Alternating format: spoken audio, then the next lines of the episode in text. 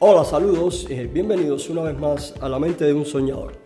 En esta ocasión con 10 diferencias entre ganadores y perdedores. Empezamos. Número 1. Cuando un ganador comete un error, dice, me equivoqué y aprende siempre su lección. En cambio, un perdedor cuando comete un error dice, no fue mi culpa y se lo atribuye a otros. Número 2. Un ganador sabe que el infortunio es el mejor de los maestros Además sabe que el resultado de las cosas siempre depende de él. En cambio, un perdedor se siente víctima de la adversidad y cree en la mala suerte. 3. Un ganador trabaja muy fuerte, pero se permite siempre tiempo para sí mismo. En cambio, un perdedor está siempre muy ocupado y no tiene tiempo ni para los suyos. Número 4. Un ganador enfrenta sus retos uno a uno.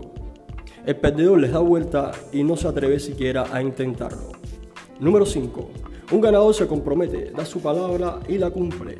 El perdedor hace promesas, no asegura nada y cuando falla solo se justifica. 6. Un ganador dice, soy bueno, pero puedo ser mejor. En cambio, el perdedor dice, no soy tan malo como mucha otra gente. 7. Un ganador respeta a los que saben más que él y trata de aprender de ellos. En cambio, un perdedor se resiste ante los que saben más y solo se fija en sus defectos. 8.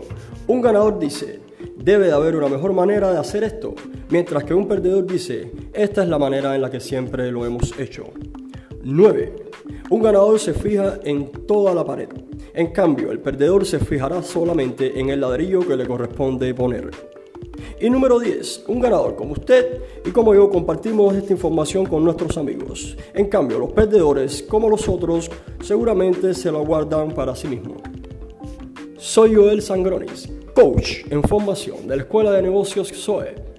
Si me dices qué es lo que quieres, puedo ayudar a conseguirlo. Chao.